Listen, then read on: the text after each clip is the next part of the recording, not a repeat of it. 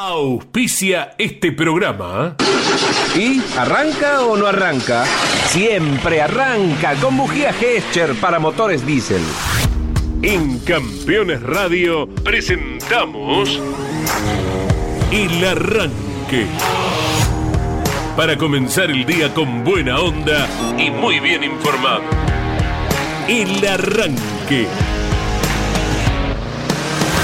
Entrevistas con los protagonistas, historias, toda la pasión del automovilismo y el humor inconfundible de Luis Landricina. El Arranque.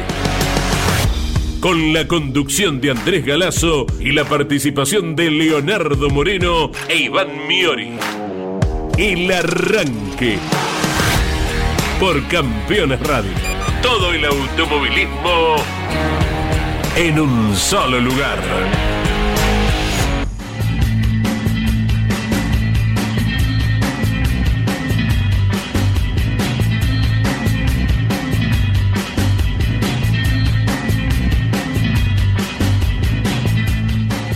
Hola, muy buenos días para todos, gracias por acompañarnos. El automovilismo argentino se va preparando con una enorme cantidad de pilotos. Hay dos escenarios.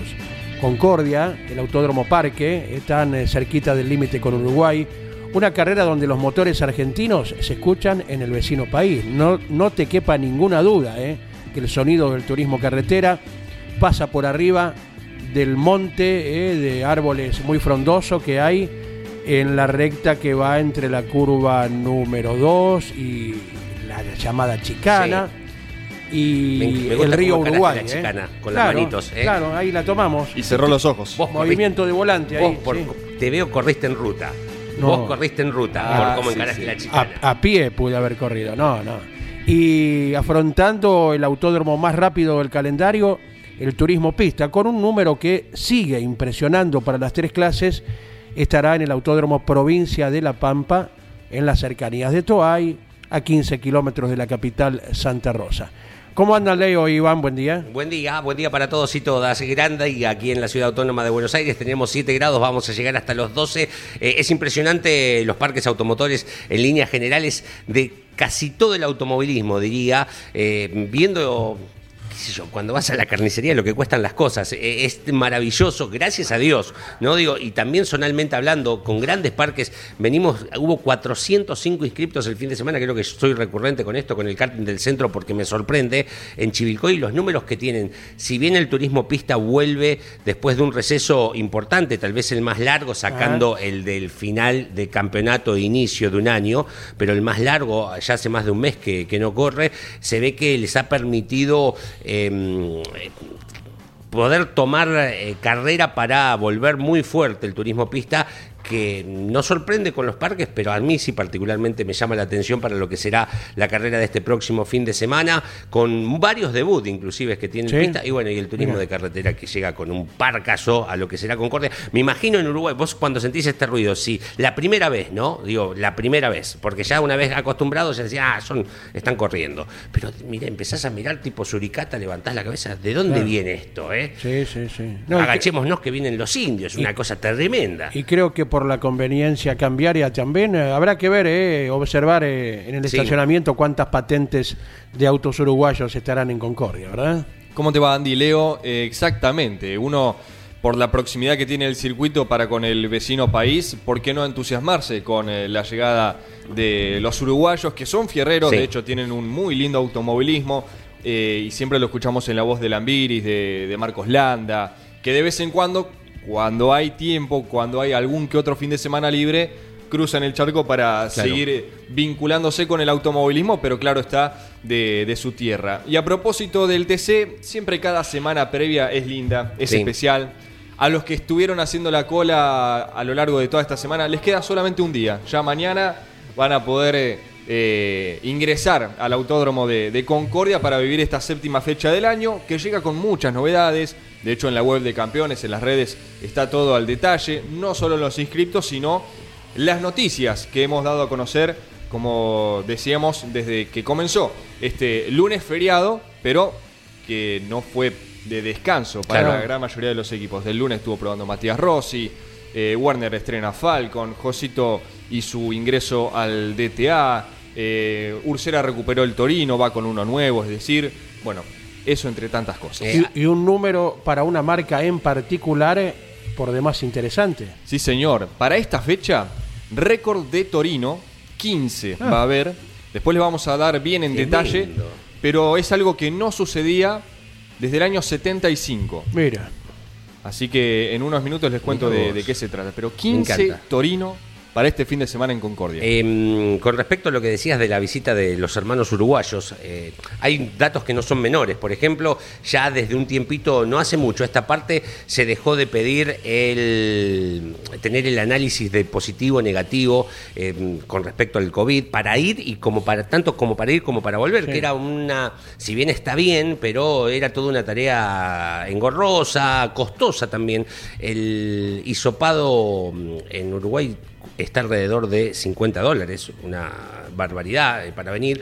Y hay otra cuestión que no sé si ya em, comenzó a implementarse. Eh, en las últimas semanas se hablaba de em, cobrar un impuesto em, a las patentes extranjeras en las estaciones de servicio, mm, porque la diferencia de lo que cuesta el litro de combustible en Uruguay a lo que hoy cuesta en nuestro país, más allá de que para nosotros está cada vez más elevado, hay una brecha muy importante con respecto a Uruguay, que estamos hablando en particular. Eh, y muchos que, que están en la cercanía con la frontera aprovechan para venir y cargar, y, y está bien, y cargar su, llenar su tanque de combustible. Y digo que esto puede ser también, si todavía no está eh, este impuesto implementado, un incentivo, además del deber turismo carretera y TC pista, ¿no? con todo lo que significa, es decir, nos volvemos con el tanque lleno con un pesito menos. ¿eh? exactamente. Tenemos protagonistas en Sí, línea, señor. sí. Primero vamos a hablar de lo inmediato, de la presentación eh, dentro de poquitas horas, el sábado, en Luján. Nos va a dar todos los detalles de qué se trata, qué auto. Y luego también estaremos haciendo un repaso de su campaña como protagonista a nivel técnico y a nivel de haberse subido a más de un auto como acompañante. Qué alegría saludarte, Miguel Lopresti. Buen día. ¿Qué tal, Andy? Un gusto y un placer el mío eh, poder estar en contacto con vos y con todos los oyentes. Bueno, bueno, los otros días dialogando con Carlos Alberto Leniani, Luis Minervino, eh, delataba quién fue el autor de La Diabla, eh, el nombre para uno de los autos de patita. Sí, eh, la verdad que, bueno, eh, yo soy, aparte de ser un apasionado del automovilismo, también soy un apasionado del fútbol Ajá. y, y bueno, soy fanático más de Independiente. Claro. Y estarás contento Y- con el ingreso de Iván Marcone, fanático como vos. Sí, tal cual, tal cual. Estaba él, eh, estaba a dos metros míos siempre en la en la en la en la tribuna popular ahí en la, en la norte, Mira. eh, que es el sector donde vamos siempre nosotros con mis hijos y lo teníamos siempre a dos metros ahí a él, a Sacheri. Eh, la verdad que es un eh, fue una emoción muy linda la, de, la del otro día cuando debutó con la en el club de sus amores, ¿no? Correcto. Y vos vas desde la época que era del estadio de la Visera, seguramente, Miguel. Sí, me llevaba a mi papá, Sí, sí. eh, desde muy chiquitito me llevaba a mi papá eh, a la doble visera, y bueno, eh, lo seguimos disfrutando, a veces eh, nos venimos un poquito amargados, pero bueno, es, es así. Exacto. El, es- el fútbol siempre da revanchas. Sí, es así. Mira, me haces acordar de un par de anécdotas. ¿Viste? Siempre que hablamos con alguien o entre nosotros van surgiendo lo- los recuerdos. A ver, a ver. Estudiante secundaria de Ángel Gallardo de Avellaneda. Un día no me acuerdo por qué el motivo, nos largan antes y de casa estaría a 25 cuadras por ahí. Vine caminando por Alcina y por ahí digo, a ver, me meto. Y cuando me quise acordar estaba en el círculo, en el punto de, de- de inicio del partido de- del estadio de Avellaneda, en la época de la doble visera, te, te imaginarás, esto mediados de los 70, Miguel, cuando Sí, los sí. campos no eran los que son ahora, y uno dice, ¿cómo se puede jugar acá? no Porque había más tierra que, que césped, y no era solo en Independiente, sino en casi todos, ¿no? Sí, era, eran otras épocas, ¿no? Eh, se disfrutaba de otra manera porque los partidos se jugaban casi siempre los domingos. Mm. Y, y antes de jugar el partido de, de- primera jugaba la reserva, entonces vos Sí. te ibas temprano porque siempre se comentaba algún jugador que pintaba para jugar en primera, entonces te ibas temprano para ver la reserva. Otras épocas, fue todo cambiando y bueno, uno se va adaptando a, a los cambios, ¿no? Y otra anécdota de allí, mira que de cómo cambian las épocas. Año 93, hubo turismo carretera en Buenos Aires, terminó la carrera, nos vinimos y me voy a ver Independiente Boca. A la ventanilla, a sacar la, la entrada correspondiente y adentro. Mirá qué fácil era, ¿eh? Hoy, cómo se cual. complica todo. Tal cual. Sí.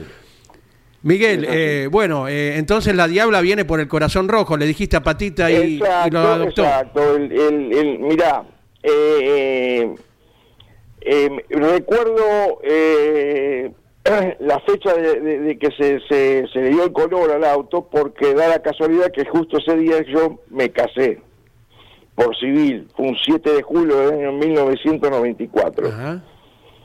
Eh, el auto estaba listo para pintar y, y lo llamo a Patita y le digo, che, Pata, eh, ¿de qué color va esto? Porque en aquella época eh, Patita corría con, con la Chevy, con la petiza agresiva, que era color azul, Claro. y llevaba la publicidad de crédito actual. Sí. Claro. Entonces agarra y Patita me dice, a la tarde ando por ahí. Bueno, yo me casé a las 12, brindamos hasta las 2 de la tarde, a las 2 y media me fui para el taller. Eh, vino Patita y le digo, ¿de qué color va, che, esto? Me dice, pintar al color que vos quieras. Así que ahí nomás salí a fondo a la pinturería, me traje 8 litros de rojo ibérico de Renault y, y bueno, le di el color, eh, antes que se arrepienta, ¿no? Claro. Eh, en realidad nunca, nun- nunca pensé que iba a ser un auto que, que iba a quedar en la historia Claro. y que iba a ser tan emblemático, ¿no? Uno las cosas las hace y después eh, resultó ser un auto eh, que quedó en la historia del TC, ¿no? Está. Estamos con Leo Moreno, con Iván Miori, que dialogan con Miguel Lopresti. Eh, Miguel, buen día. Inclusive en el Zonal, cualquier Chevy roja que anda dando vuelta, inmediatamente toma eh, este sobrenombre, la Diabla de Vela, de Rauch, eh, inmediatamente lo toman en referencia a lo que fue este auto de, de- de Patita Minervino, el que vos le pusiste este nombre inolvidable. Recién lo nombrabas eh, a Sacheri, estamos hablando del escritor Sacheri en esta lista que tirabas de gente con la que estabas en la tribuna. Exacto, Eduardo Sacheri Sí. es, eh, también es simpatizante De fervoroso de- del rey de copas, como le decimos Claro. nosotros, ¿no? Pero- Y qué ironía porque la película tan famosa Sí. como El secreto de sus ojos no está inspirada precisamente en el rojo, ¿no? Eh, no, pero Papeles en el Viento sí. Claro. Ajá. Igual. Eh, mira, casualmente, eh, eh, en el Día del Padre, mis hijos me regalaron eh, un libro que es apasionante de Eduardo Sacheri. Eh, tiene muchas, eh, muchas, es decir, es, es, es un tipo que está ligado eh, netamente con el fútbol, ¿no? Totalmente. Eh, su- vida pasa por el fútbol y de ahí bueno eh, hay muchas eh, muchas novelas y muchos cuentos de él que son apasionantes la verdad Eh, más allá de que uno eh, tiene un aprecio especial por por, por ser simpatizante de Independiente y siempre respetándolo de la mejor manera Pero en el secreto de sus ojos, el asesino es de Racing. No Claro. quiero spoilear nada. Se lo tira al asesino, ¿no? Eh, inclusive tiene esta capacidad de buscar en el sentimiento de otros hinchas. Hay un cuento de hinchas de San Lorenzo que entran eh, de manera delictiva, si se quiere, al supermercado donde estaba la cancha, a buscar, contando los metros de noche, los pasos, a dónde estaba el arco, y, supuestamente, y hacer un pozo para enterrar eh, a un amigo que ya no estaba, las cenizas, como para eh, tocar de vuelta el campo de San Lorenzo. Te llega a, más allá de que él es de independiente, a- al corazón de cualquier otro hincha, ha sabido rescatar esa cuestión, ¿no? De, de ponerse en la piel de. Calculo que los fanatismos deben ser todos similares, ¿no? Digo, pero él desprenderse y decir, bueno, no soy tan fanático como para poder escribir sobre otros clubes también. sí eh, eh, eh, co- convengamos convengamos que, que todas las historias de él están todas relacionadas con el fútbol Sí.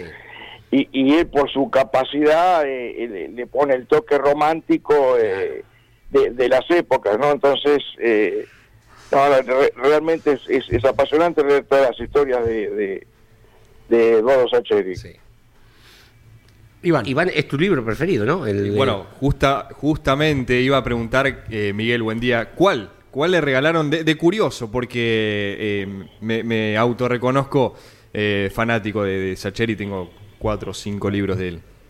Uy, me mataste, eh, eh, pero después te, después te digo cuál es Bien, el... bien, porque bien, la verdad que no, no le di eh, mucha importancia a la página, sino que ya arranqué por el... eh, eh, eh, por la primer, eh, primer cuento y la verdad que es apasionante porque eh, trata de, de- de- de una rivalidad de equipos de fútbol de un barrio Ajá. donde ellos contaban con un jugador que era de selección.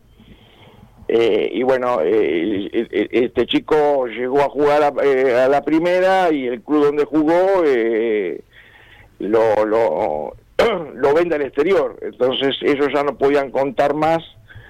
En- eh, se jugaba el clásico del barrio una Sí. vez por año. Y ellos tenían una, en, en la estadística llevaban nueve partidos, diez partidos de, de- de ventaja.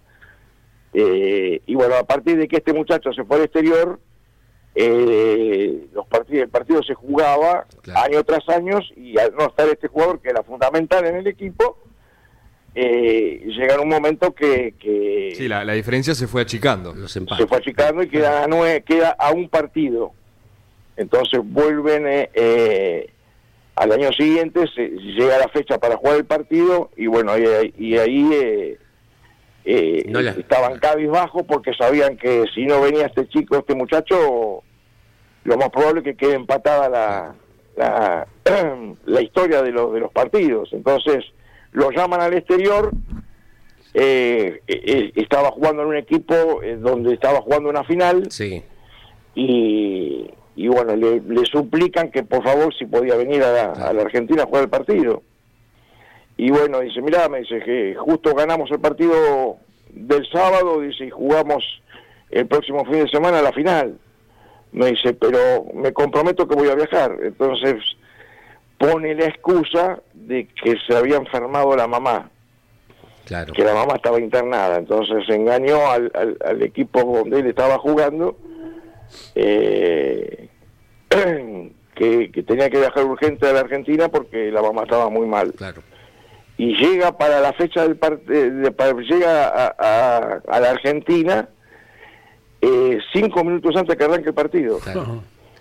Eh, y ahí, hasta ahí llegué, no seguí No, más. no, no lo, no Todavía. lo spoileemos más. No, no, está bien. Eh, es el pero, cuento, el cuento es el homónimo de cómo se llama el libro, Esperándolo a Tito. Es un cuento formidable y el libro se llama Esperándolo a Tito. Son eh, un montón de cuentos de fútbol, pero este es el cuento homónimo a, a cómo se llama el libro. Tal, tal cual, tal cual. Miguel, eh, ¿de qué se trata la presentación del próximo sábado? Bueno, mira, eh, vamos a empezar por el principio. Eh, con los años eh, he conocido un grupo de gente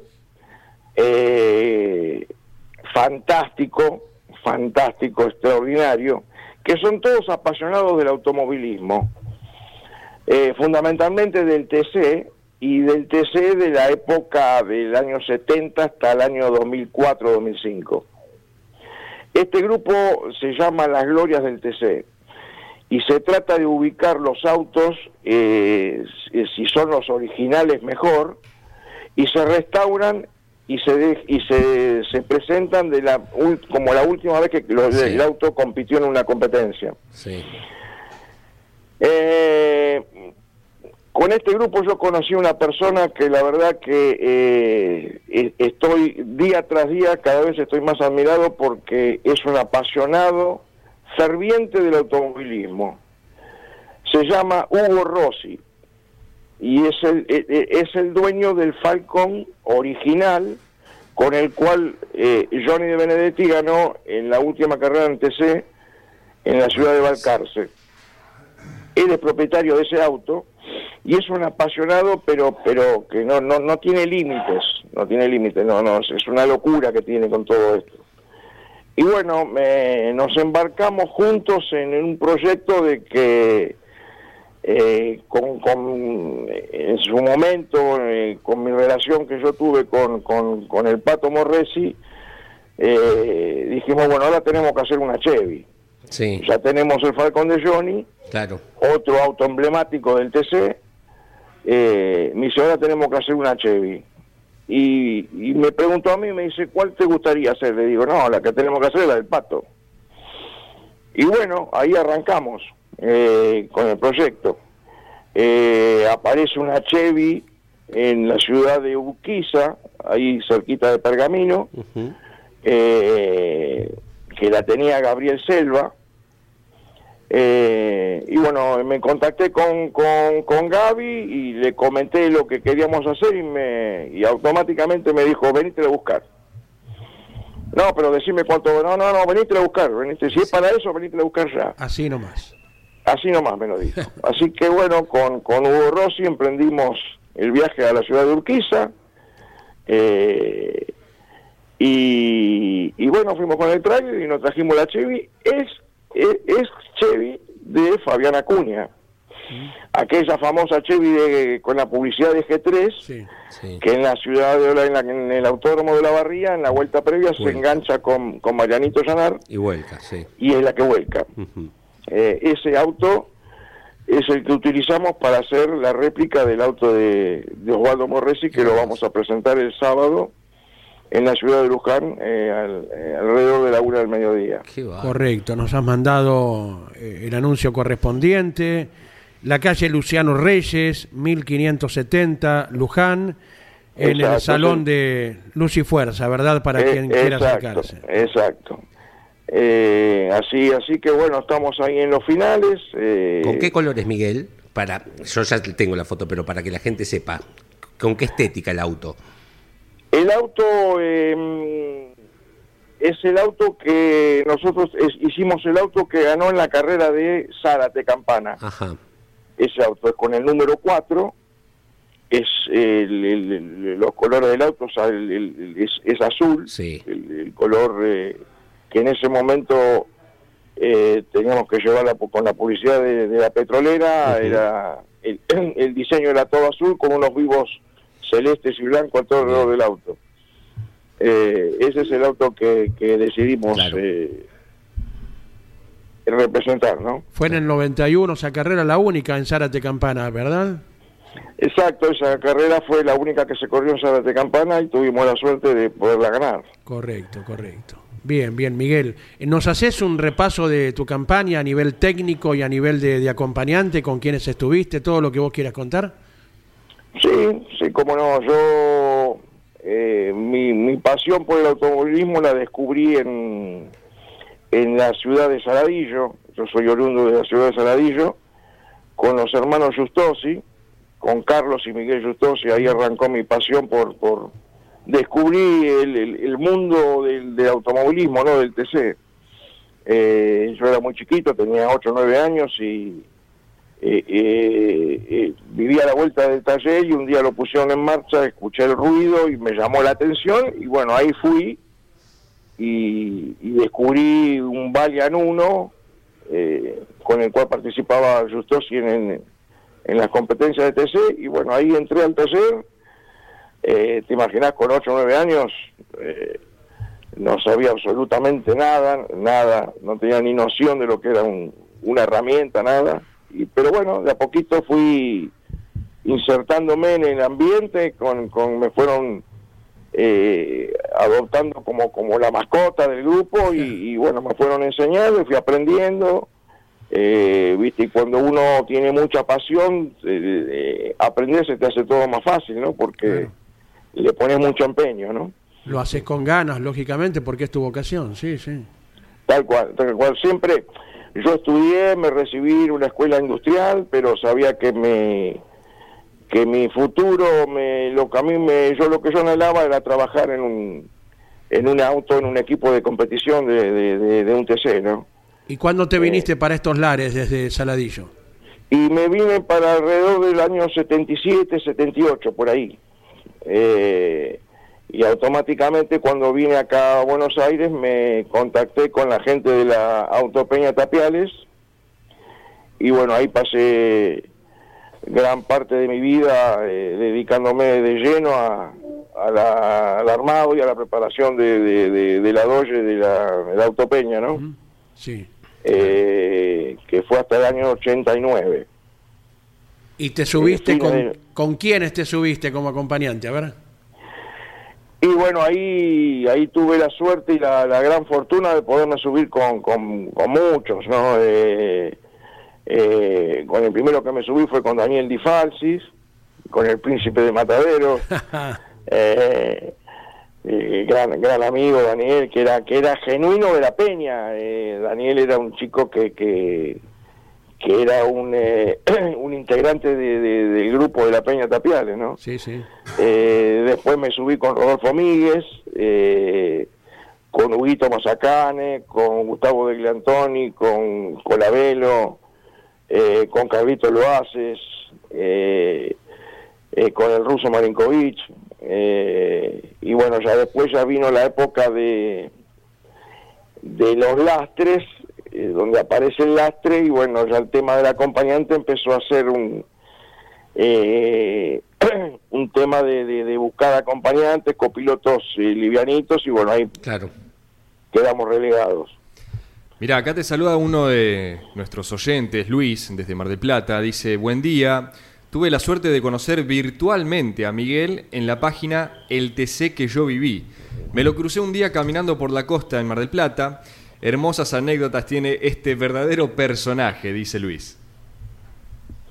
Sí, me- lo recuerdo, lo recuerdo.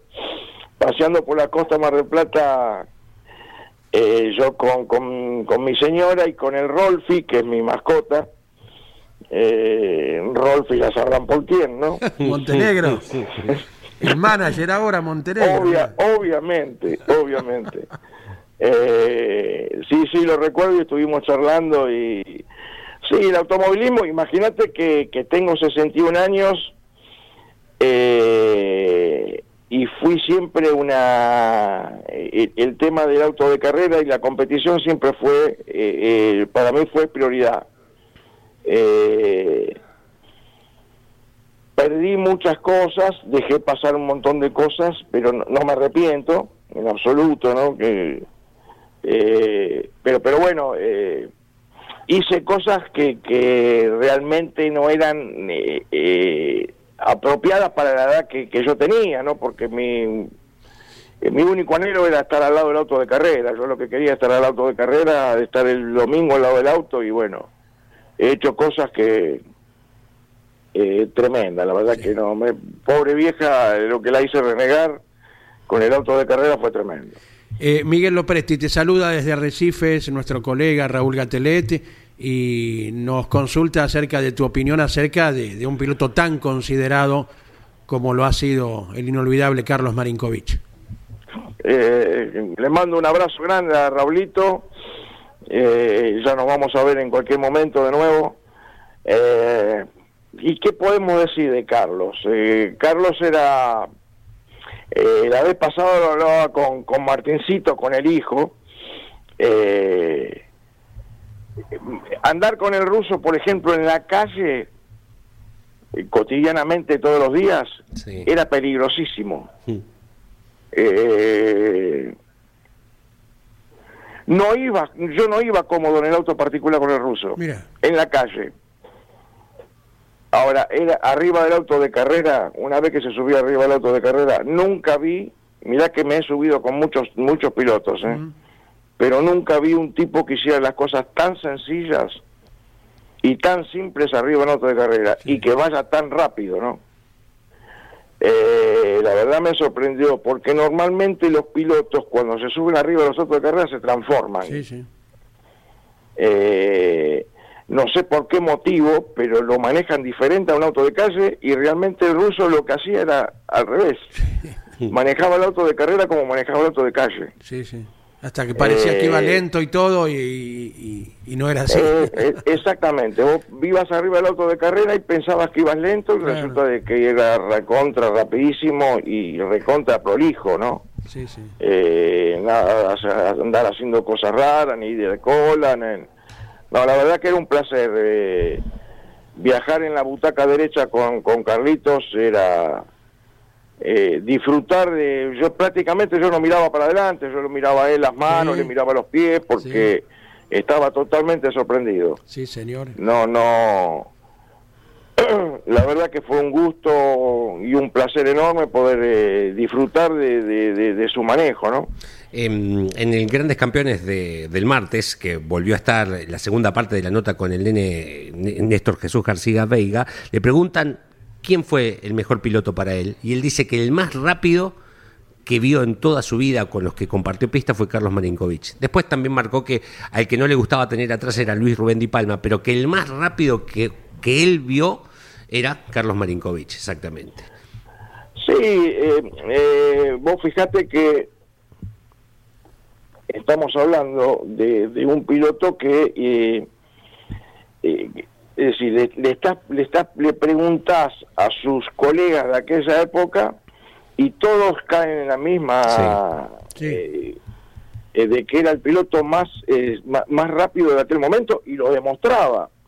Sin embargo, no, no eh, ganó carrera, no, no, no llegó a plasmar eh, eh, en, en campeonatos eh, toda su trayectoria. Pero bueno, los, los preparadores se peleaban para que el ruso corra los autos de, él, de ellos, ¿no? Sí, señor. Eh, a todo auto que se subió, eh, prácticamente los hizo ganar a todos. Ujú. Eh, quizás no tuvo esa continuidad con los equipos para lograr el, el- el tan anhelado campeonato, Claro, ¿no? Exacto. Eh, porque capaz que en un año te corría, se subía a dos o tres autos, Claro. eh, pero los hacía ganar. Lo hizo a su manera, pero nadie desconoce las dotes que ha tenido, hasta inclusive con votaciones de periodistas en aquellos tiempos para una eh, proyección internacional, ¿te acordarás, Miguel? Bueno, segu- seguramente ustedes eh, eh, habrán tenido en sus manos el, el- el- el- el libro con Sí. toda su historia, que es apasionante porque no solamente habla de la historia de, de- de- de toda su carrera deportiva, de toda su trayectoria, sino de, de toda la trayectoria de una etapa del automovilismo que en mi caso, por ejemplo, yo no la pude vivir por, por, por, por mi edad, eh, no la pude disfrutar y, y realmente en el libro él la cuenta de una manera eh, fantástica. La verdad que el libro, el libro del automovilismo que yo viví para mí es uno de los mejores libros del automovilismo de acá de la República Argentina. Claro, Carlos dudas. Marinkovic estuvo en esta misma oficina donde está el estudio de Campeones Radio cuando iniciaba el proyecto del libro e inclusive pidiéndole asesoría a Carlos Alberto Leñani para el prólogo Claro. y, y la, la iniciación de, de la publicación. Eh, ¿Qué es de tu actividad actual, Miguel, ya en el cierre? Sí, mira, yo estoy ahora estoy eh, eh, estoy en la fabricación de los cárter de, de, de los TC y de todas las demás categorías eh, que la siguen y de los zonales. eh, estoy abocado a ese trabajo. Correcto. ¿Dónde estás instalado? Estoy en, en la zona de Villa Devoto. Claro, cerquita estamos. Sí, sí, estoy acá en Villa Devoto, que tengo el taller al lado de mi casa, así que salgo de mi casa y me meto en el taller. ¿no? Perfecto. Se ahorra viático. Sí, es, es eh, qué sé yo, eh, por un lado tiene una ventaja y por otro lado tiene una desventaja. Es decir, eh, Seguro. al tenerlo al lado, arranco a las 8 de la mañana y son las 9 de la noche estoy acá adentro. Claro, ¿no? Sí, señor. Pero Eh, bueno, es donde me gusta estar y es donde más cómodo me siento, así que eh, disfruto cada momento de acá dentro del taller. Correcto. Bien, bien. Eh, éxitos en la presentación del próximo sábado, entonces, con eh, lo que es eh, este auto de- del inolvidable Osvaldo Morresi. Bueno, muchísimas gracias a ustedes por, por darme este, este espacio para, para difundir esta, este homenaje, este simple homenaje que, que vamos a hacer al, al pato volador. Eh, y bueno, trataremos de disfrutar eh, con todo el grupo y con toda la gente en su momento eh, cuando el auto ya pueda, eh, podamos ir a girar a algún autódromo, ¿no? Correcto. Eh, no, dejes, no dejes nunca de informarnos acerca de la actividad de esta réplica, de este auto, como de cualquier otro que conozcas. Eh, ayer se ha presentado en Volantes, es Asociación Argentina de Volantes, un Falcon de Tuki Casá Sí. también. Así que admiramos mucho a toda la gente que se dedica y, y logra justamente estas restauraciones. Y vos calculá que nosotros, bueno, el, el, el 9 de julio, el 9 de julio vamos a estar en la ciudad de Junín. Eh, vamos a ir alrededor con, con, de, con 25 autos, Ajá, bueno. de los bueno. cuales muchos autos son originales. Bien. Sí, sí. Eh, por ejemplo, está la Doge de Oscar Angeletti, la campeona, está la Chevy, eh, tal cual como terminó la última carrera de, de Don René Tornatore, Ajá. va a estar el Falcon de Johnny, eh, vamos a tratar de ir con la Chevy del Pato. Eh, hay dos réplicas de Fabián Acuña, pero que están más lindas que cuando lo Sí. tenía Fabián Acuña. Sí. Eh, realmente hay- eh, tenemos alrededor de 40 autos listos funcionando y hay alrededor de 24 autos que se están eh, eh, construyendo, ¿no? Bien, bien. Te pedimos Eh, nos mantengas al tanto, Miguel, así lo difundimos. ¿eh? Que- quédate tranquilo, Andy, que vas a tener toda la información eh, de, de todo esto. Así que bueno, eh, vamos a... la- la- la- el anhelo nuestro es disfrutarlo con, con la gente. eh, es esa época dorada del TC eh, que tanto añoramos, así que bueno, vamos a seguir manteniéndola latente eh, en tanto y en cuanto podamos, ¿no? Chao, Miguel, muchísimas gracias. ¿eh? Bueno, Gracias, gracias a ustedes y un abrazo grandote. ¿eh? Y a seguir leyendo, ¿eh? Sí, señor, sí. Eh, a las 13 horas, este próximo 25 de junio, en Luján, eh, en la calle Luciano Reyes, al 1570, que es el Salón de Luz y Fuerza, se presenta el auto ex eh, Osvaldo Pato Morresi con una estética formidable para los que quieran acompañar. ¿eh? Gracias por estar con nosotros, Miguel Lopresti. Bueno. 11 44 75 00 00 para que nos dejen su mensaje y lo compartimos al aire como hacemos cada mañana, al igual que compartimos el humor de Don Luis Landricina. Mujer de una suerte de peón golondrina, también mujer de viajante. El viajante de comercio también se va dos, tres meses por ahí. La señora de este viajante de moral distraída, diría yo. Tenía un atenuante. Se ve que de chica la asustaron con el cuco y usted sabe que nunca más pudo dormir sola.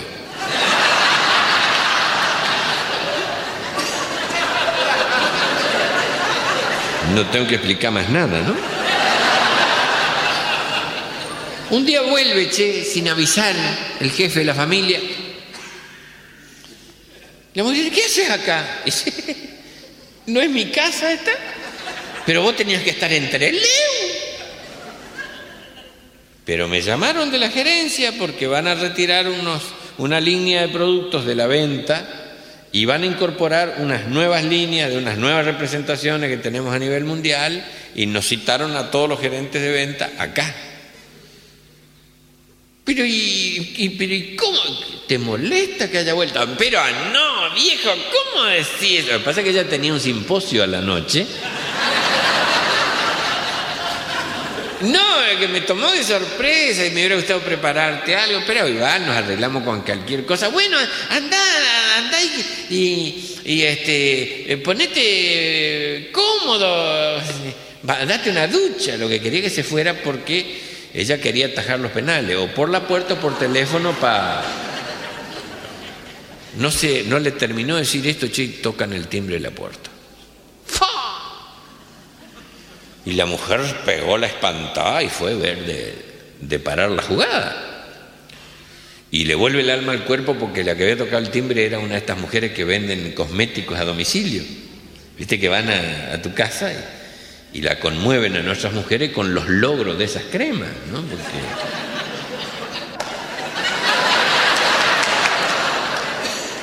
Con esta y si le hemos sacado las arrugas a una tortuga, con eso le digo todo. Y hay una para cada cosa. Y las mujeres compran de todo y después no se acuerdan para qué era una y para cuál la otra. ¿Para qué era la de tapa verde? Y le abre la valija a la otra y le tira toda la cosa ahí. Y le dice, anda viejo, lo que no quería que esté cerca el teléfono. Anda acá, ponete cómodo, ponete un pijama, una cosa. Y se estaba yendo, che, y suena el teléfono. Y ella que corre para agarrarlo y el marido que lo agarra de paso que ya se iba. Y la mujer queda ahí entre la- las cremas de la cosmética y el repollo allá para ver qué. Y el marido dice, no sé, dice, pregunte en prefectura, yo no le puedo decir. Pregunte en prefectura, yo no, no sé nada de eso. Y cuelga. Y la mujer dice, ¿quién era? No sé, dice un tarado, preguntaba si había moros en la costa.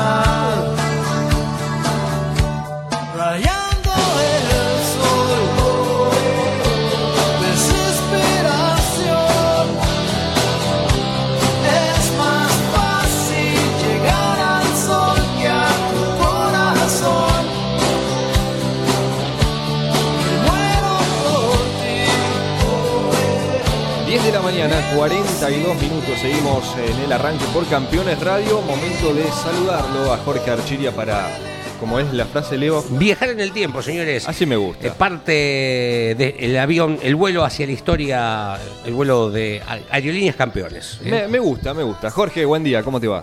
¿Qué tal? Buen día, bueno, un saludo para todos ahí en la mesa. Eh, sí, bueno, muy importante, fíjate la actualidad que tiene esto, año 35, obviamente no por el precio, pero el Congreso implementaba la Ley Nacional de Vialidad en 1935, eh, un día como hoy, por lo cual se promovía la construcción de caminos en todo el país y la conservación de los que ya estaban construidos. El dinero obviamente partía del bolsillo de los automovilistas que pagaron, que no eran muchos, que pagaron a partir eh, del otro día, eh, el 24 de junio, un mayor precio por el combustible. Fíjate el, el precio, el nuevo valor del litro, ya que costaba menos que esto, se fijó en 21 centavos. ¿eh? Este, obviamente, eh, eh, un tiempo totalmente diferente, no sé lo que era eh, o significaba en ese momento claro. 21 centavos, pero seguramente que eh, se hacía valer el peso en ese momento, ¿no? Claro. Año 1935, y bueno, ahí estaba un aumento para la gente eh, eh, en ese año, ¿no? Claro. Año- allá lejos. Sí, sí, ni hablar. ¿Dónde más vamos, Jorgito? Bueno, año 68, turismo de carretera Sí. en Buenos Aires, las 250 millas de turismo de carretera, y ahí estaba ganando el hombre alto, ¿eh? Gastón Perkins, ¿eh? Eh, el recordado Gastón Perkins que fue campeón en el 69, seguido, fíjate qué nombres, Rubén Luis Di Palma, segundo, impresionante, y Héctor Luis Lavasi, todos con Torino, los tres Claro. con Torino, ahí eh, un pueblo eh, inolvidable realmente, increíble, año 1968, año del campeonato de Carlitos Pairetti, ¿no? Y el Toro Naranja. Eh, nos vamos al turismo de carretera del año 74 y ahí estaba la decimosegunda vuelta de Córdoba, circuito La Carrota, fíjate, Juan María Traverso con el equipo ERSEC y ese Ford Falcon a 219 de promedio, el flaco se llevó la victoria, eh, bueno, un, un piloto increíble, está por demás decirlo, ¿no? Sí. Queda marcado en la historia del turismo de carretera. También un día como hoy, pero año 91, Sí. la naranja mecánica, Oscar Castellano, eh, otro piloto y técnico, ahí en Balcarce se llevaba la victoria, a 155 de promedio, 27 victorias de Castellano en total, 21 con Dodge y 6 con Forfalco. Eh, realmente un, un pilotazo, como decimos, y ahí estaba las luchas con, con Roberto Mouras, ¿no? Claro. Impresionante, ¿no? Eh, ayer ganaba en Santa Teresita, Oscar Castellano, ahí estaba su victoria, un 22, un 22 de junio, Bien. pero en este caso del año 1986 y estaba con la Coupé Dodge GTX a 184 de promedio eh, y ahí recordamos ese turismo de carretera inolvidable, ¿no? Ahí se corrió en Santa Teresita y a la tarde se jugaba Argentina, Inglaterra, Oh. el Mundial de México. ¿eh? Mira vos, claro. Eh, Mirá vos, qué bárbaro. Claro. Bueno, también año 74, esto, eh, este año realmente inolvidable para Carlos Reutemann. Ganaba un día como hoy en Holanda Niki Lauda, pero Carlos se llevó tres victorias nada menos. Podía haber ganado en Argentina, siempre nos acordamos, ganó Benny un 13 de pero se llevaba eh, la victoria en Sudáfrica, en Austria y después en los Estados Unidos, en Watkins Glen, completando tres victorias con el BT-44. ¿eh? Nicky Lauda, Nicky Lauda eh, una carrera después ganaba por primera vez. Era el 28 de abril en España, pero Carlos, el 30 de marzo en Sudáfrica, en Kyalami, tenía su primera victoria de las 12 que conseguía Carlos Alberto Reutemann, muchachos. Correcto, y que fue recordada oportunamente, Jorge. Exactamente. También, bueno, un, eh, un 23 eh, de junio, eh, la victoria, la victoria en los Estados Unidos de Keijo Rover en 1985 con el Williams Honda, ¿eh? Y, y me quedaba una victoria eh, de un 20, eh, de un 21 en el 87, la última victoria del equipo Lotus, no es la última victoria de Lotus, obviamente como equipo Sí. no se había vendido ahí en Detroit, ganaba Ayrton Senna con ese auto tan hermoso, eh, pero después Kimi Raikkonen en el 2012, hace 10 años, un 4 de noviembre, eh, como nombre, con el Lotus Renault se llevaba la victoria. Ya el equipo no era, no era de Lotus, no era inglés, eh, pero bueno, fíjate vos, eh, última victoria eh, ahí en Detroit de Ayrton Senna y después, bueno, con ese nombre, Kimi Raikkonen se llevaba la victoria en el 2012, ¿no? Perfecto. Este, muy importante. Jorgito, nos reencontramos mañana si Dios quiere. Mañana nos reencontramos, un abrazo grande. Jorge Archite, haciéndonos volar en el tiempo. Lo que habla de mm, Oscar Castellano fue su último triunfo en Balcarce. Hicieron el 1-2 con Lalo Ramos, que era su propio equipo, y fue en la previa, porque mañana es el cumpleaños de Juan Manuel Fangio, Claro. de los 80 años de Fangio. Fangio le entrega el, el trofeo a- al Pincho Castellano su última carrera. En esa ocasión, la apertura de la transmisión del domingo Sí. la hicimos con la compañía de Pincho y de Ramos arriba del móvil de campeones, antes de lo que iba a ser luego Ah. el 1-2 de ellos. Un ojo bárbaro. Sí, sí, sí, sí. Me, me acuerdo que le hicimos la vuelta Sí. y ellos hablando acerca de Balcarce, del circuito, Claro. de las características, como así también en el año 2002, Sí. la apertura de la transmisión de campeones en la base, eh, en el aeropuerto de Sí. Bahía Blanca, fue directamente en esa ocasión él conduciendo el auto y nosotros colocándole el micrófono simplemente para que hablara acerca del tema con Oscar Ah, Aventín sí, la con- sí. cuando fue la única presentación del TC que tuvo que cerrar el- la actividad Claro. del aeropuerto de Bahía, nada menos. Bueno, hablando de Balcarce, de esta última victoria, hacia- allá nos vamos, ¿eh? porque me dicen que hay gran fiesta, gran en Balcarce. Hoy está cumpliendo años Sí, señor. un fenómeno del automovilismo deportivo. Lo saludamos al vasco Oscar Herrachu. ¿Cómo estás, Oscar? Buen día, feliz cumpleaños, bienvenido al arranque por Campeones Radio. Hola, buenos días Leo, Eh, buenos días a todos los campeones. Y bueno, acá estamos cumpliendo un año más, este, bastante tranquilo, hoy hemos decretado asueto acá Ah, en- muy bien. en sí. este, así que no se trabaja hoy.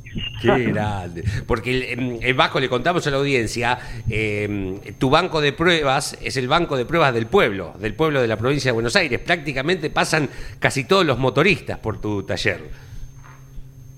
Sí, sí, por suerte este, nos han elegido unos cuantos, unos cuantos buenos motoristas y bueno, eso hace que, que la cosa funcione bien. ¿no? grande. Eh, Andrés Galazo te saluda. ¿Cómo? Un gran abrazo, Oscar. eh, el deseo de felicidad, de lindo día Y bueno, siempre te tenemos en la memoria como ese gran protagonista, especialmente en la época de la ruta y de cuando tocaba correr cerca también, como a la vuelta de casa, embalcarse. Ha quedado grabado tu nombre, ¿eh? Sí, Andrés, gracias. Eh, un gusto hablar con vos después de tanto tiempo. Y bueno, eh, el tiempo pasa y va dejando esos recuerdos, ¿no? Correcto. ¿Y hay alguno en especial que aflora cuando uno se, se acuerda de la época de piloto? No, nada muy muy especial. Las carreras acá en Balcarce eran muy muy importantes siempre porque estábamos rodeados de mucha gente. Lo nuestro en el TC no fue demasiado importante, fueron cuatro o cinco años peleando con los presupuestos. Claro. Este, pero bueno, bien, eh, fue una época hermosa y creo que, bueno, la frutilla del postre de cualquier piloto que, que en nuestros primeros años sonábamos, soñábamos con, con llegar al TC. Claro. Yo recién escuchaba las historias que estaban pasando de lo que había pasado este año y este día y yo digo pensar que yo me comía la la, la radio y la televisión para ver a Reutemann que vivimos los momentos de Lotus de de Collis Chapman como como qué sé yo un gran sueño en esa época porque éramos chicos pero hermosa hermosa época y bueno, y la pudimos coronar llegando a, participar en, en el TC. Claro. Eh, Vasco, em, como, como resultado hay una carrera en La Plata, eh, con, con un buen resultado también, eh, unas dos horas que compartiste el auto con Guillermo del Barrio, pero para vos, ¿cuál es la carrera? Por allí no fueron esas particularmente las que más cariño le tenés. ¿Cuál es la carrera en TC que, que recordás, como te decía Andy, con, con cariño, si se quiere? Mm, Mira, el tema de las dos horas con, con Guillermo eh, fue, fue muy linda carrera porque creo que una de las carreras que, que más aceleré ese día, Guillermo había tenido la mala suerte de que lo habían tocado en la en la primer vuelta de, de la largada, largó él la primer parte y creo que me entregó el auto, ya no me acuerdo bien si 26, 27 o 23 por ahí, este y sacamos creo séptimo en la Oh, sí, séptimo octavo en la final. Sí, exacto. este, en la. Eh, pero bueno fue muy linda carrera. Esas carreras viste cuando podés acelerar todo no tenés nada que perder. Ya y bueno te da gusto correr eso pero sí esa carrera la de la plata la de la plata Sexto. se, se oscureció por por el tema del accidente de, de Morresi, de ahí Claro. andaba muy bien el auto. Alguna acá en Balcarce también, no me acuerdo cuándo fue. 92. Creo que Salimos séptimo, octavo, octavo, noveno. Este, y bueno, eh, después no tuvimos grandes, grandes actuaciones. Pero bien, linda, linda, hermosa. Vasco, buen día, feliz cumpleaños antes que todo. Y mm, más allá de lo que mencionás, ¿qué te dejó el TC? Sea eh, a nivel personal eh, o, o que hayas compartido con amigos, si tenés que remarcar en una línea lo que significó el turismo carretera para vos. No, el turismo de carretera mm, significó muchísimo, casi todo. Te diría, ya te digo, fue la frutilla del postre, pero además, en el caso nuestro, Sí, se hizo con una peña que empezamos un grupo de, de cuatro o cinco amigos o diez este y fue una peña maravillosa porque terminó siendo el auto del pueblo. Empezamos un un auto como para nosotros y, y en el transcurrir del tiempo nos ayudó tanto, tanto la ciudad de Balcarce, que bueno, ahí nomás se decidió que el auto era del pueblo, que el día que dejáramos de correr, Sí. este, cuando se vendiera el auto, esa plata iba a quedar para para las instituciones de Balcarce Mira. y así lo pudimos hacer. Entonces para nosotros fue fue maravilloso, quedamos viste cuando quedas totalmente conforme Sí. de lo que hiciste a pesar de que deportivamente no fue tanto, pero sí socialmente para nosotros y para mí en general el reconocimiento del, del pueblo, que lo sigo viendo hoy en día. Este, eso es, es muy reconfortante y bueno, a esta altura de la vida se aprecia mucho más. ¿no? ¿Vos siempre corriste con Dodge, vas con, siempre con el mismo auto fue? Sí, con la Dodge que era de Johnny, Ah, la claro. última Dodge que, que tuvo Johnny. El avispón verde, Sí. el original. Claro, Y- claro, exacto. ¿Y a quién se lo vendés vos al auto? El auto se lo vendimos a Quintana, de Ayacucho. De Ayacucho, Julio Quintana. Perfecto. Sí, exactamente. ¿Y el nombre y cómo se llamaba esa peña que te acompañaba? La Autopeña Ciudad de Balcar. Ciudad de Balcarce. Perfecto. Perfecto, claro. ¿Acompañantes? Y acompañantes muchos, va, muchos, varios. Eh, Carlos Germino, que fue uno de los que más me acompañó, lamentablemente no lo tenemos hoy, pero tengo un recuerdo hermoso de él. Este eh, Roberto Colabelli, eh, Martín Echeverría, eh, Jorge Santiago, no sé si me estoy olvidando alguno, creo que no, pero bueno, esos fueron los principales acompañantes. Correcto. Oscar Herracho, ¿qué seres queridos te acompañan hoy en la celebración del cumple? Bueno, mi familia, este, los que estamos acá, mis hijos están un poco desparramados por todos lados, pero bueno, eh, me acompañan con, con el sentimiento. Este, mi hija en Buenos Aires, otro hijo en Mar del Plata y otro en Bariloche. Ajá. Así que, bueno, ¿eh? Correcto. Bueno, en cada tanto los irás a visitar y es una excusa para eh, viajar un poquito también. Sí, sí, ni hablar, ni hablar. Este, eso es lo principal que te queda en esta vida, ¿no? Claro. Así que, bueno, fantástico. 70 y Ah, me olvidaba de mis nietos. tus nietos. 70 y 73. 73 pirulos, ¿eh? ¿Eh? Creo, si no saqué mal la cuenta. pero- Qué grande. ¿Y hay continuidad? ¿Tenés alguna como mm, eh, el pelado, como Mariano, que tiene ahora, además del hijo, el nieto que, que empieza a correr? ¿Tenés continuidad vos? Eh, de Calamante estoy No. hablando, perdón. no, no, no, absolutamente. Sí. Mi hijo con la uno, el del medio con la, eh, no, el más chico con la pasión de los fierros, bueno, eh, es ingeniero mecánico y sigue prendido con los fierros, pero no en el automovilismo. Mira. Está trabajando en, en, la, en una fábrica de bancos de prueba. Así que, bueno, todo bárbaro. Bien, está ligado. Bien, Claro, bien, bien. Claro, perfecto.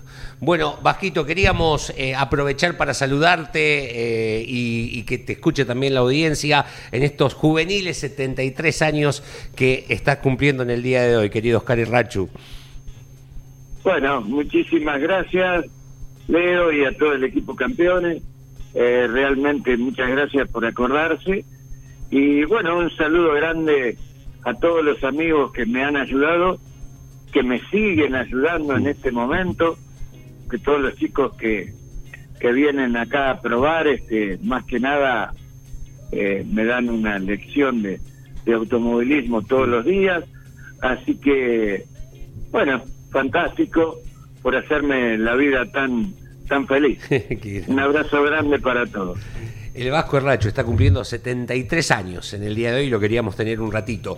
Su banco de pruebas en Balcarce Ajá. es eh, el epicentro de pruebas de muchísimos preparadores del zonal de todo lo que es centro-sudeste de la provincia de Buenos Aires. Perfecto. Y de ese modo continúa ligado Sí. ¿eh? a la actividad. Lo hizo como corredor en su momento y ahora como anfitrión eh, para todos los preparadores que vayan a buscar potencia. Bien. Se lo debíamos al principio lo que habíamos mencionado acerca de la cantidad de torinos, Ah, que sí. para este fin de semana van a ser 15 en Concordia. Y es la representación más numerosa en los últimos 46 años en la historia de la máxima. ¿Por qué? Porque en el Gran Premio Argentino de 1975, Sí. que en aquella oportunidad se disputó entre el 14 y el 21 de noviembre, fueron 29 pilotos de Torino, de los cuales terminaron largando 24. Claro. Aún así, esa marca supera a la que va a suceder este fin de semana. De todas formas, que Torino tenga 15 representantes este fin de semana es un número muy bueno para la marca, para los hinchas, que aún eh, están eh, ansiosos por eh, a ver cuándo llega el, el título que no se da desde el 71 Claro, el último, con, Di con Palma. Di Palma. Sí. Bueno, y a propósito, ya que estamos mencionando la cantidad de, de- de inscriptos, va a haber 13 Ford, 11 Chevrolet, 8 Dodge y bueno, los dos Toyota Camry. Pero Y es un número importante. En la década del 90 tal vez, estoy buscando, haya habido alguna carrera sin torinos. Puede Eh, ser. al- o uno Sí, eh, sí. defendiendo la marca, como pasó con Dodge, que por momentos era muy poquito. Pienso en Del Barrio, Petrich y alguno más. eh, cuando ya Puede el éxodo ser, sí, se sí, iba, sí. que después la CTC empieza a limitar. Bueno, ya no, no te deja, no- por los cambios de marca tenías que pedir autorización, que ya es lo más común en el día de hoy, pero es increíble ese número. ¿eh? Y es el mayor entonces en cuanto a marcas. Claro. Con lo que describiste luego. Exactamente, Claro. porque supera. Ford tiene 13. Por eso. Claro. Estamos hablando de este fin de semana, Sí. ¿no? Chevrolet va con 11. Sí. Y Torino tiene 15. Claro. Así que es un buen número para, para la marca. Son 49 Correcto. TC, 37 TC pista. Y hablando de pista, lo Sí. que había mencionado Leo, del turismo pista que corren todo. ahí. Hay 46 clase 1 para este fin de semana, 47 serán los eh, que van a la clase 2 y 56 ilusiones en la clase 3 para este fin de semana. En el turismo pista sí hay pilotos que lamentablemente después de la serie se vuelven a casa. Exactamente. La, mm, para marcarlo, la Asociación de Corredores, a los que se vuelven, obviamente, les reconoce para la próxima carrera la inscripción completa. ¿no? Mirá. Es, o sea, obviamente tenés el gasto de todo ir, pero es, aunque sea un consuelo, Sí, sí. ¿no? De tener que correr Todo la serie ayuda. y a las duchas. Eh, porque algunos inclusive tienen la peor de las situaciones, que es estar como primero, segundo, tercer suplente, quedarte con la ilusión el domingo, deseándole el daño a alguno de tus rivales, el buen daño, no en el sentido, eh, y llega el momento de la vuelta previa y aguardar a Claro. cargar el auto y largaron tus, tus- tus compañeros, tus pares. Eso ocurría muchas veces en el turismo carretera. Claro. Claro. Donde pilotos eh, de pretensiones importantes habían quedado luego de las series afuera y algunas veces se comentaba Sí. que compraban el lugar. Bueno, Exacto, sí. eh, eso- esos mitos o realidades, Claro. eh, ¿verdad? Que en algún momento Sí, sí, sí. lo sabremos Sí, o no. Claro, claro, claro. Eh, bueno, eh, historias eh, que se van concatenando de acuerdo a una realidad, eh, como la del turismo pista, que tiene un problema, eh, que haya gente que se viene sin correr la final, pero que por otro lado habla de nada Claro. menos que 53 clase 3, es algo absolutamente impactante, en un circuito que tiene 4.148 Claro. metros de cuerda, como es el provincia de La Pampa. Siempre son mejores o más fáciles de administrar los problemas en, en la abundancia Claro. que cuando te falta, Claro. ¿no? Es mucho más fácil de administrar. Mejor que sobre y no que falte. Claro. Exacto. Y entonces la asociación me parece que con esto dice, bueno, yo no puedo hacer más nada, o sea, ya está, no entraste, no entraste. Sí, sí, Eh, sí, a no ser que vayamos a correr a Nürburgring. A suerte y verdad, ¿no? Perfecto. En una hora llega Carlos Alberto Leniani, en menos 55 minutos, con la tira. Eh, los esperamos en un rato con toda la actualidad de todo lo que se viene, lo que ha sido motivo del cierre, eh, las carreras del próximo fin de semana. Hay rally argentino también, se pone el poncho en la provincia de Catamarca. Gracias Claudio Nanetti por la operación técnica, la inconfundible voz de Claudio Orellano en el cierre de nuestro espacio. Auspició este programa. ¿Y arranca o no arranca? Siempre arranca con bujía Gescher para motores diésel. Campeones Radio presentó El Arranque. Entrevistas con los protagonistas, historias, toda la pasión del automovilismo y el humor inconfundible de Luis Landricina. El Arranque. arranque. Con la conducción de Andrés Galazo y la participación de Leonardo Moreno e Iván Miori. El arranque. Por Campeones Radio. Todo el automovilismo en un solo lugar.